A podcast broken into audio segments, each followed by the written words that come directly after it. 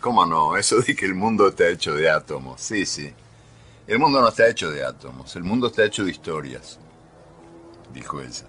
Bueno, yo creo que sí, que el mundo debe estar hecho de historias, porque son las historias, las, historias que uno cuenta, que uno escucha, que uno recrea, que uno multiplica, son las historias las que permiten este, convertir el pasado en presente y las que también permiten convertir lo distante en cercano.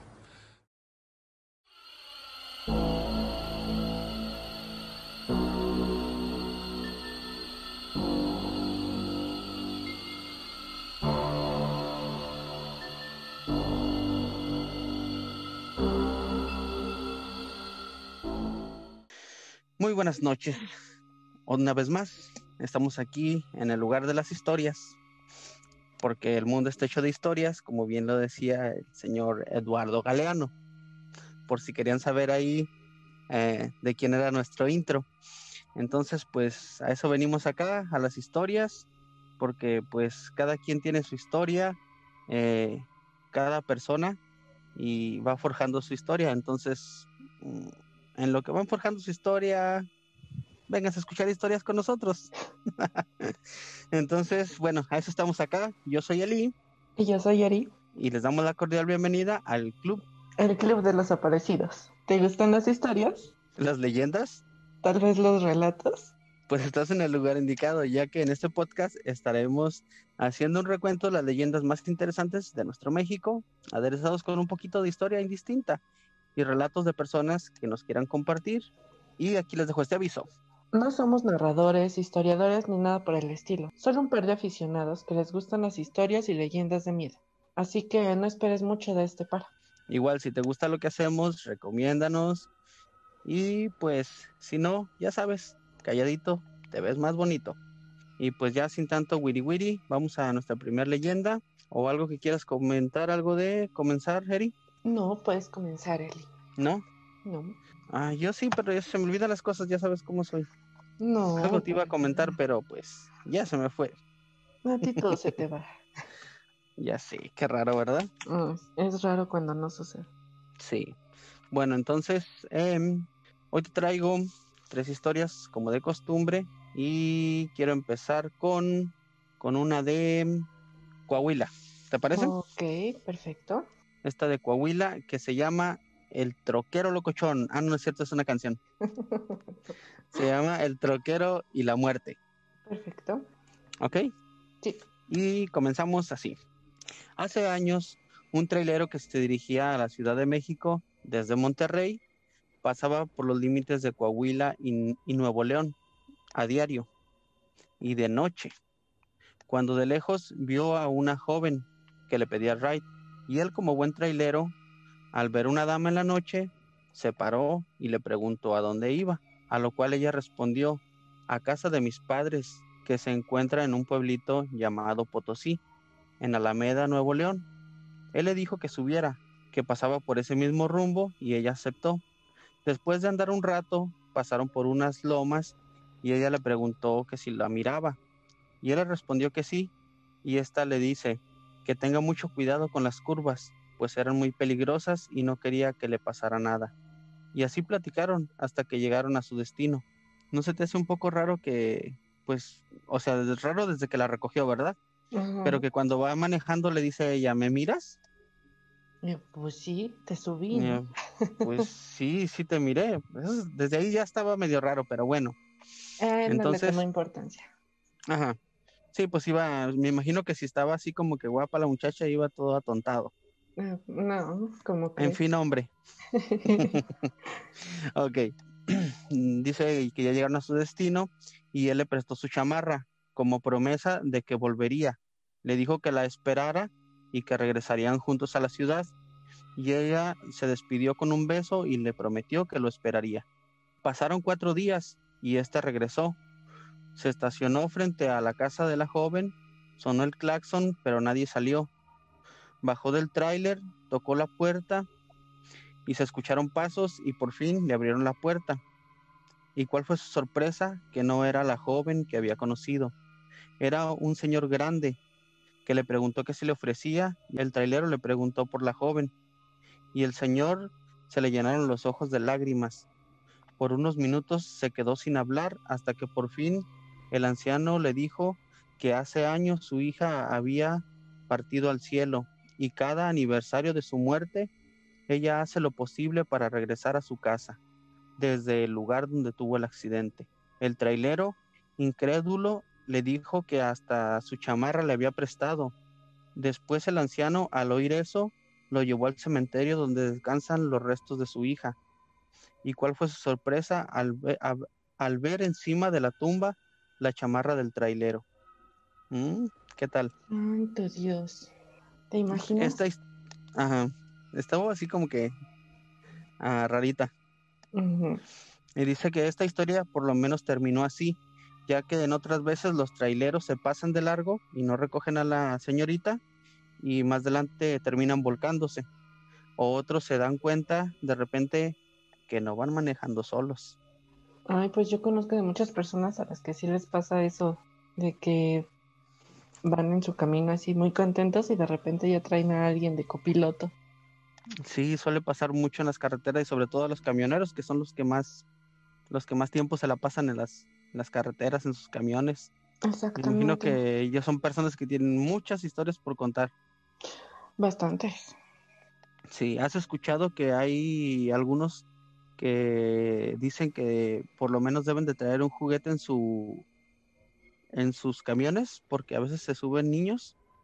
No tenía ni idea de eso yo escuché en un relato que decía que, que varios de los camioneros eh, saben de algún lugar donde se supuestamente se sube un niño y este ellos traen juguetes, pero a la vez hay, unos lo hacen porque según el niño juega con los juguetes y otros al contrario dicen, no, yo para qué quiero que de repente los juguetes se empiezan a mover ahí.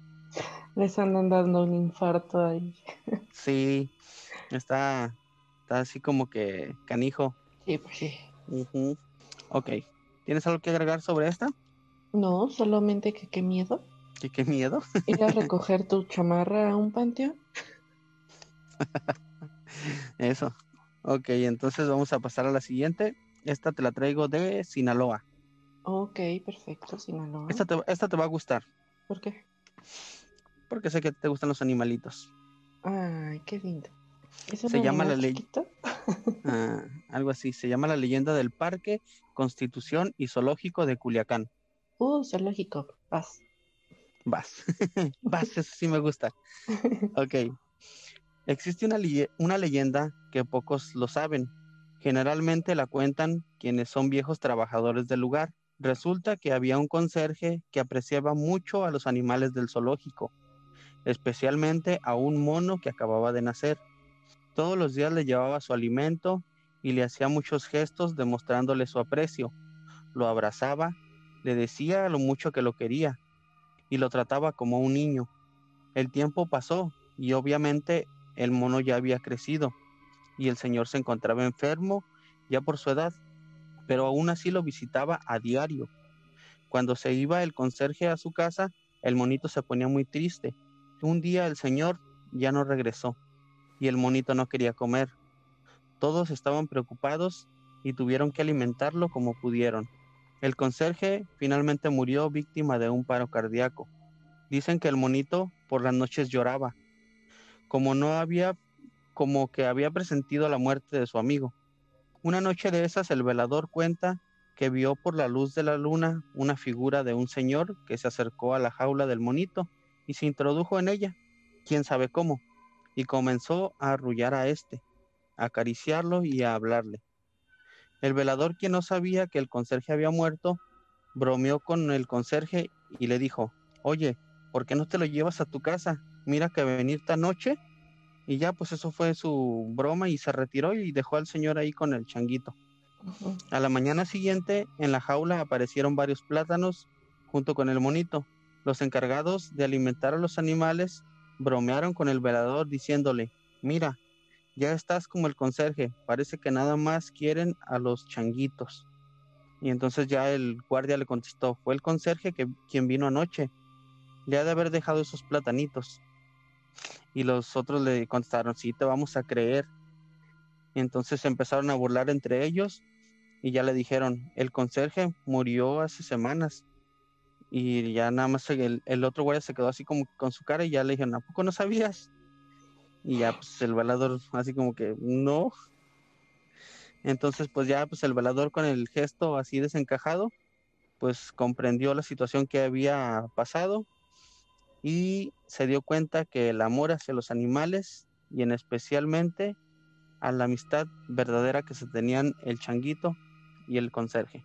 Ay, qué bonito. Al menos se fue a despedir del changuito. Ajá, sí, pero qué raro, ¿no? Que así como que, pues el changuito lloraba y todo. Ay, pues sí, oye, tienen sentimientos. Pues sí. Sabía que te iba a gustar esa. Ah, bueno, sí, todos conocen el zoológico de Chapultepec. Eh, hace como dos años escuché de un señor que estaba contando que en la parte en donde están las aves Ajá. hubo un incidente en donde falleció una, una veterinaria. Se resbaló y literalmente nadie se dio cuenta de que, de que no había salido de, de esa zona. Ajá. Pero en este caso los guardias se dieron cuenta de, de que había ocurrido algo porque ellos en el zoológico vieron a una niña y los animales estaban así como que no hacían ruido, estaban muy callados para raro para un zoológico. Ajá, para el zoológico. Ajá. Y también se les hizo raro a los guardias que mientras estaba la niña o ellos veían a la niña, todos los animales estaban callados. Quietos. Ajá. Y la fueron siguiendo hasta llegar a esa zona y vieron que la niña se metió ahí en donde estaban las aves. Se les hizo raro que, Pues que se metiera. que se metiera, porque pues cómo se metió una niña en esa zona. Ajá. Y para empezar también se les hizo más extraño aún, porque era en donde estaban los, los, las aves grandes, las águilas y todo eso. Ajá. Y el punto es que por donde vieron que se metió la niña, ellos también se metieron y ahí fue en donde encontraron a la, a la La veterinaria, veterinaria. Mm, Pero resulta que la niña a la que vieron era hija de la veterinaria que había muerto meses antes. Órale, qué loco. O sea, no nada más los animalitos extrañan. Pues sí. A lo mejor fue a juntar a su mamá, a- como a darle la bienvenida. A buscar, más bien fue a que la buscaran, ya a llevársela ella después. Ajá, está, está, está buena la historia esa también. Sí. Ok, pues mira, después de una le- historia bonita, te preparé porque sí, una no muy bonita. Ay, Yaeli. Te traigo esta que es de Sonora, Ok. especialmente, especialmente de Hermosillo, y se llama La Madre y sus tres hijos. ¿Eso qué tiene de feo? Si es una madre y sus tres hijos. Ok, cuando termines, cuando termine la historia me dices si estaba feo o no, ¿ok? Ok. Y va así. Esta es una leyenda urbana de la que quizás hayas conocido a sus protagonistas o hayas sido testigo ocular de la desgracia. Cuando era tan solo un niño, hoy tengo 67 años. En la calle de Hermosillo, de aquel entonces corría la leyenda que mis padres contaban. Como en todas las, eh, como en todas las leyendas, habrá personas que aseguran su veracidad, pero al ser yo pequeño, la verdad de saber si era cierto o no estaba lejos de mis necesidades. Sin embargo, era un hecho que nos contaban aquella historia con regularidad, pues la llegué a escuchar algunas veces durante aquellos años. Durante aquellos años la ciudad no era tan grande y saber cosas era común en los vecindarios. Ser madre es una cosa muy difícil, nada fácil, mucho menos de tres hijos, pero creo que nadie espera lo que le sucedió a aquella señora ese día. Nadie nos prepara para estas cosas, para cosas de este estilo. Aquella tarde todo parecía normal. La mujer bañaba al menor de los tres en una pequeña tina, la misma donde lo bañaba casi a diario y probablemente donde haya bañado a los más grandes. El pequeño era tan solo un bebé, así que lo bañaba con la delicadeza que solo una madre podría darle en el cuidado a su hijo. Mientras el bebé jugaba un poco con el agua, ella probablemente sonreía, pensando en lo rápido que los hijos crecen, quizá también en qué hará de comer o cualquier otra cosa. Pero será trágico el destino y curioso en cómo opera. El baño estaba casi completo, cuando la voz de su hijo mayor le dijo unas palabras poco utilizadas en su vocabulario hasta ese día. Estas fueron las palabras. Mamá, le corté los testículos a mi hermanito. Un aire tan frío como el invierno le recorrió la espalda, haciendo que volteara, aturdida por aquellas palabras que parecían ser más una broma de mal gusto que algo real. ¿Cuál fue su horrible sorpresa al ver que de una de las manos cerradas en forma de puño goteaba sangre y en la otra unas tijeras también manchadas de este líquido rojo? ¿Qué te parece?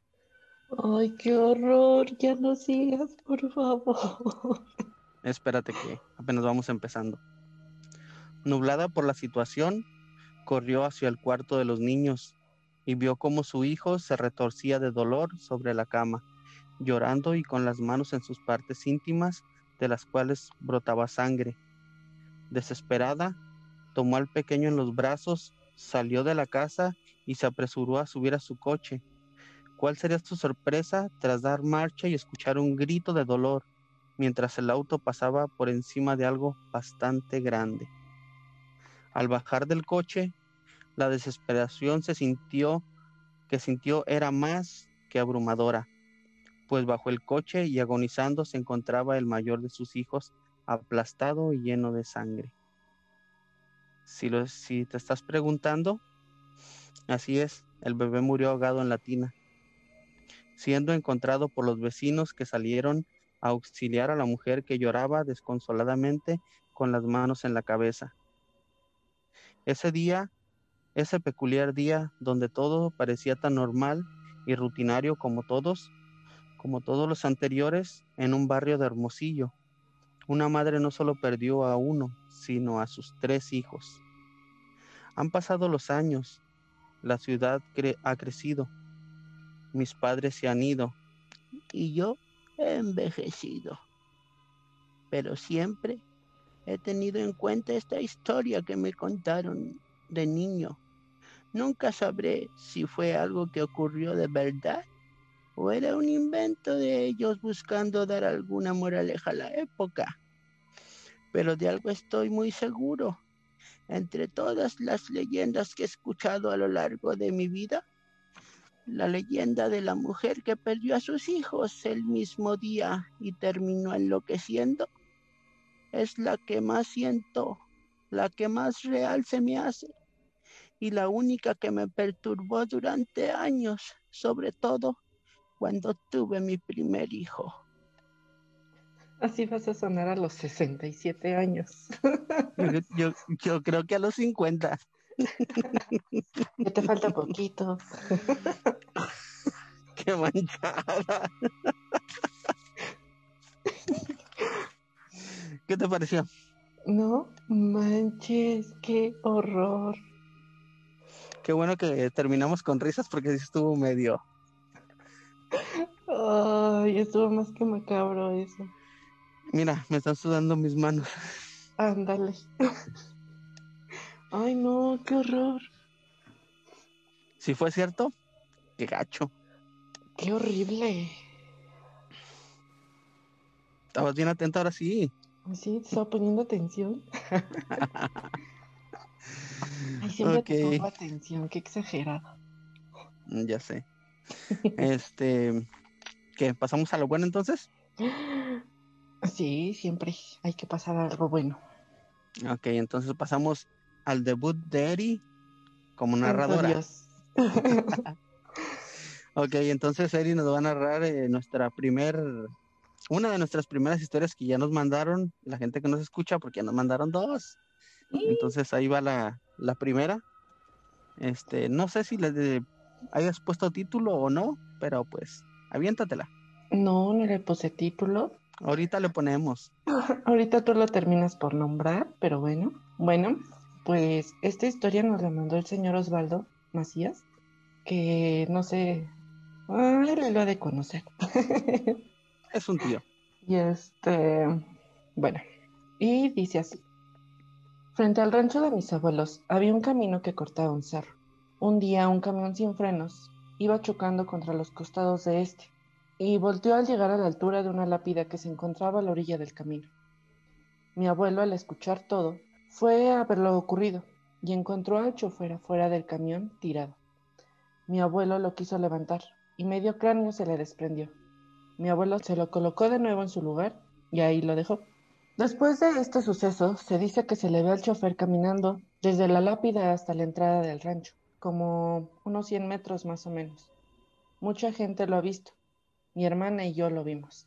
Yo era un niño, como de 8 o 9 años. Mi hermana y yo fuimos a ver a mi abuela. Ya estaba todo muy oscuro cuando íbamos de regreso a casa. Nos paramos a la entrada del rancho y frente a nosotros, en la carretera, había una figura blanca y alta cubierta como con una sábana transparente. Caminaba sin dar pasos, como flotando. Mi hermana me dijo, ¿quién será? Vamos a preguntarle qué se le ofrece. Y yo le dije, ¿qué no ves que no camina? La figura llegó a la alcantarilla y se sumergió, y salió más adelante y comenzó a subir por la carretera. En ese punto, el cabello de mi nuca se me erizó, y mi hermana y yo nos sentimos ligeritos o sea que salieron, o sea que salieron corriendo, patitas, ¿para qué las quiero? Llegaron en dos a su casa. sí, esa historia que contó mi tío, ah, ya lo comenté un poquito contigo, pero la gente no sabe.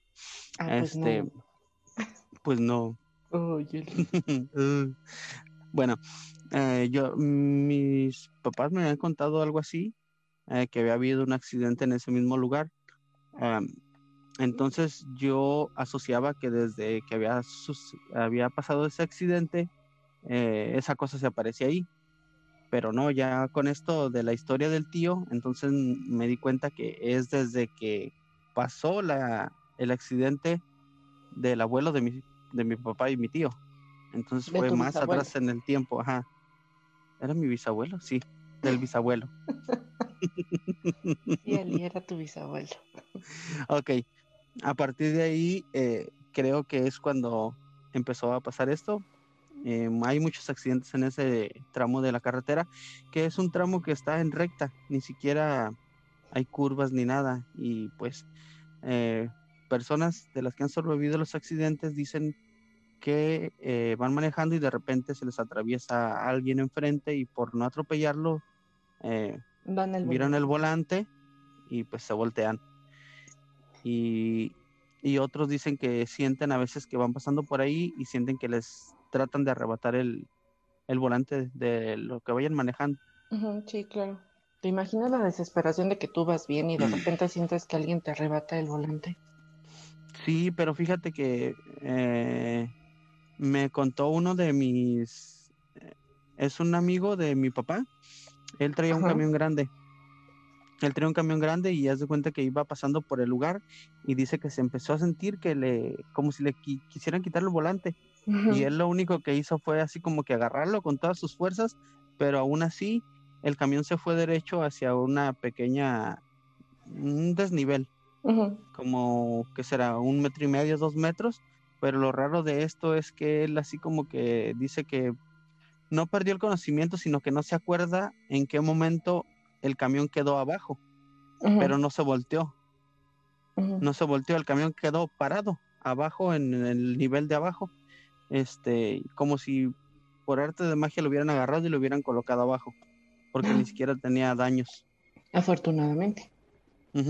Porque por lo que me dijiste, no muchos corren con el mismo, la misma suerte. No, no, no hay muchos que sí han, que sí han, este, se han volteado y se, se han matado. Mi, Eso pues lo vio el bisabuelo. Mi abuelo también vio accidentes ahí. Mi papá, no sé si mi abuelo o mi papá me contó de otros que se voltearon y eh, iban en una camioneta de redilas, de las que tienen madera atrás, Sí, sí. y una de las maderas atravesó a una persona de lado a lado. Ay, qué horror. Después otros, eh, un poco más arriba de donde se aparece esta cosa, también se voltearon en una camioneta llena con piedras que llevaban, me imagino que para hacer un cimiento o algo así. Y pues no sé cuántas personas iban, pero pocos sobrevivieron. La mayoría eh, falleció ahí y pues hecho pedazos por las piedras. Y así muchas historias. Y de nada más en diferentes- ese tramo. Sí, nada más en ese tramo es un, un pedazo de la carretera que te digo, ni siquiera hay curvas ni nada. Eh, y son aproximadamente al- algunos 300, 400 metros en lo que ocurren lo mismo. Ujú. Ay, Y seguido, seguido pasaban cosas. A mí me tocó ver, pero ah, cuando pasamos ahí y ya estaba así como que una camioneta con llantas para arriba y había varios cuerpos y algunos ya los tenían tapados, ya con su cobija, algo así, pues ya estaban muertos. Pero pues no me dejaron chismear y me corrieron porque Pues estaba no, muy eres chico. muy chiquito.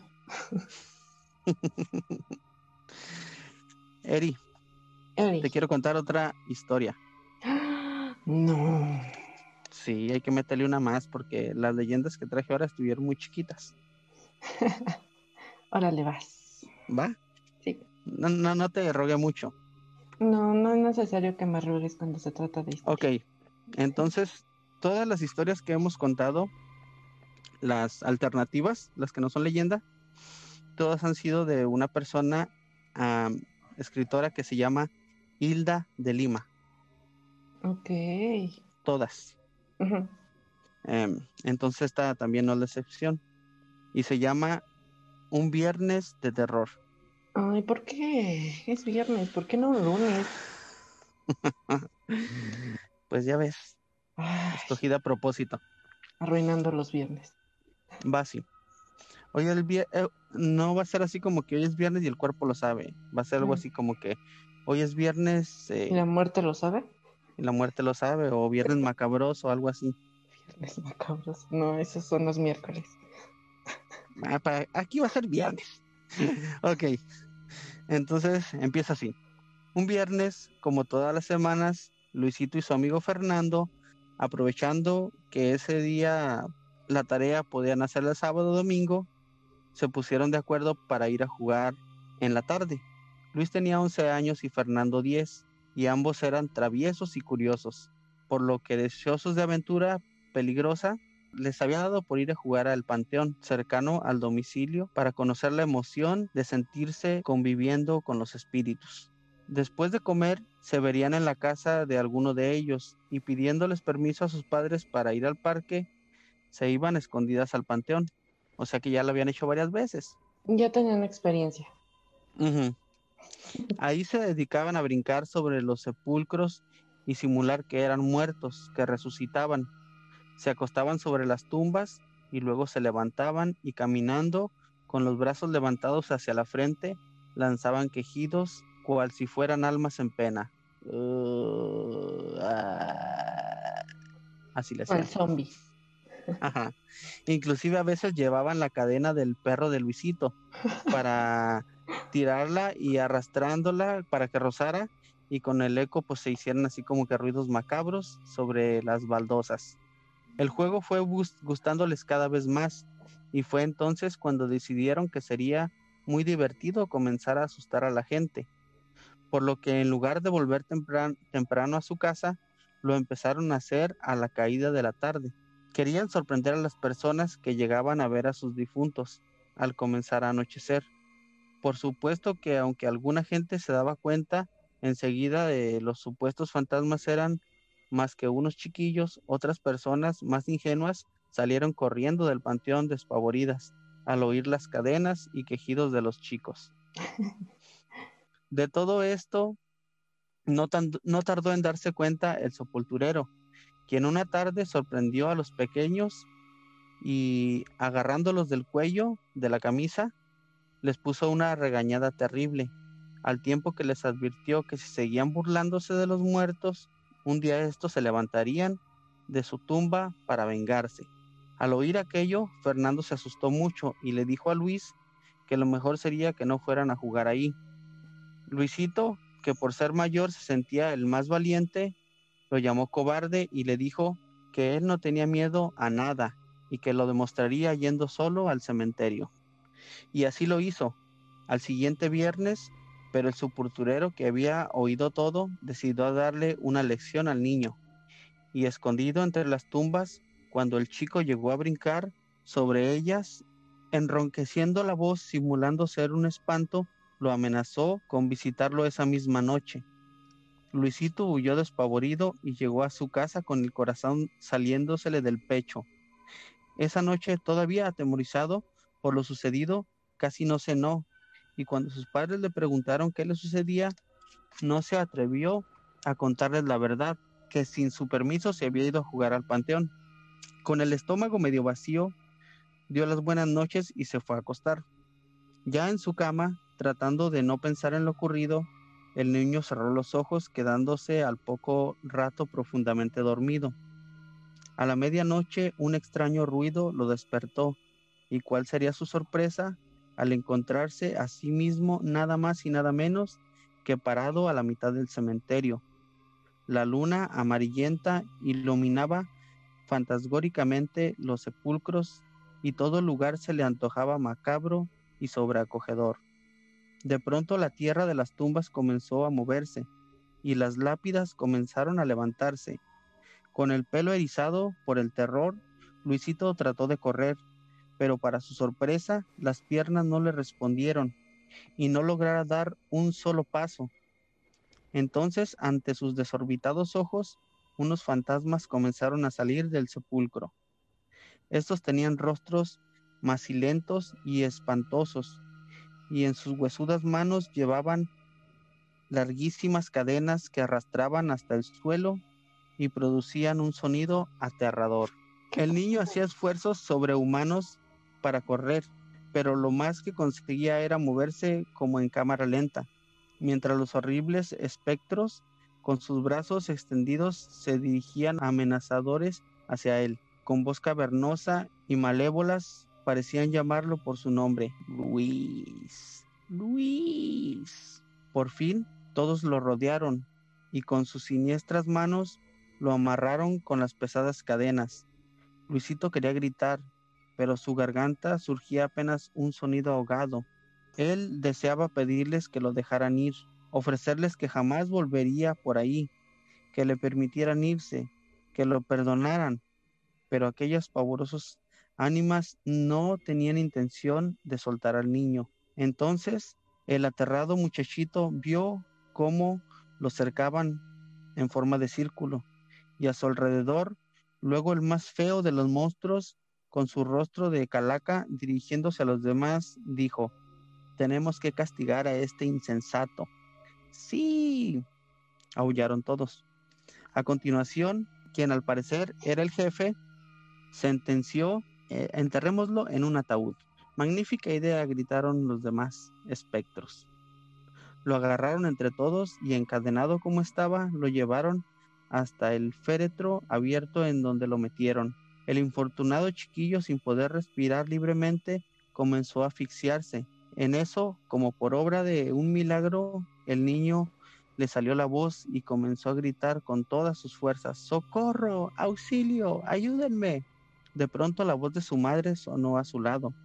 Hijito, Luis, ¿qué te pasa? Al tiempo que, que todos aquellos fantasmas desaparecían, encontrándose el niño sentado en su cama, mamá, le gritó respirando con dificultad, los muertos quieren enterrarme vivo. En eso apareció también su papá para preguntar qué había sucedido y su madre contestó que el niño había tenido una pesadilla. La mamá lo tranquilizó dulcemente con besos, haciéndole ver que se encontraba en su cama y que no había nada que temer a su alrededor, y explicándole que todo había sido un mal sueño. Mientras su madre le acariciaba la cabeza, Luisito le contó lo que había soñado, y aun cuando ella le aseguró que todo era una fantasía suya, el niño aprendió la lección y no volvió nunca más al cementerio ni a burlarse de los muertos. Ándale, ¿para qué se anda burlando? ¿No te no recordaste esto o algo así? No sé si te pasó, pero a mí cuando las pocas veces que fue al panteón de niño, siempre me decían, no te subas a las tumbas y no toques ahí, no toques allá, porque los muertos, si algo les agarras, en la noche van a ir a buscarlo. No, Eli, yo sí me portaba bien. Ay, qué amargada. o sea. Ay, sí, yo me portaba bien, presumida. no, pero a mí sí siempre me decía mi abuelita, así como que no te subas a las tumbas porque el muerto en la noche va a ir a visitarte. Y, no te subas y no agarres esto y no hagas lo otro y así, puras cosas. Sí, sí me imagino. sí, se imagino el desmadre que eras. Ah, sí. Chale, ¿para qué hablé? Tú solito te estás quemando. sí, ¿verdad? Bueno, Erika, ¿qué te pareció? Muy buenas historias. Esta historia muy buena también. Niños, pórtense bien. No hagan travesuras. No sean como Eli. Ajá, cuando vayan al, panteón, pórtense bien. Sí, exactamente. les pueden jalar las patas. O peor aún, se los pueden mm. llevar. Ándale. Bueno. Entonces, ¿algo más por agregar? Nada. ¿Segura? Bueno, sí, está bien. que nos manden su historia a el club de los aparecidos arroba gmail.com. Todo junto. Todo junto. ok, ya recibimos, ya recibimos dos y este las estaremos contando y todas las que nos quieran mandar aquí las contamos. Ustedes mándenlas. Ustedes mándenlas. Y pues gracias al, tío Osvaldo por contarnos su historia. Y saludos, saludos a, todos los que nos están escuchando. Así, a ti, sí. Tú, tú que dijiste, tú que dijiste, yo, a mí, sí, a ti. a ti. Así, muy especial. Un beso de parte de él y seguramente recibirás. Y otro de él. ok, pues es todo. Nos despedimos. Está bien. Adiós. Bye.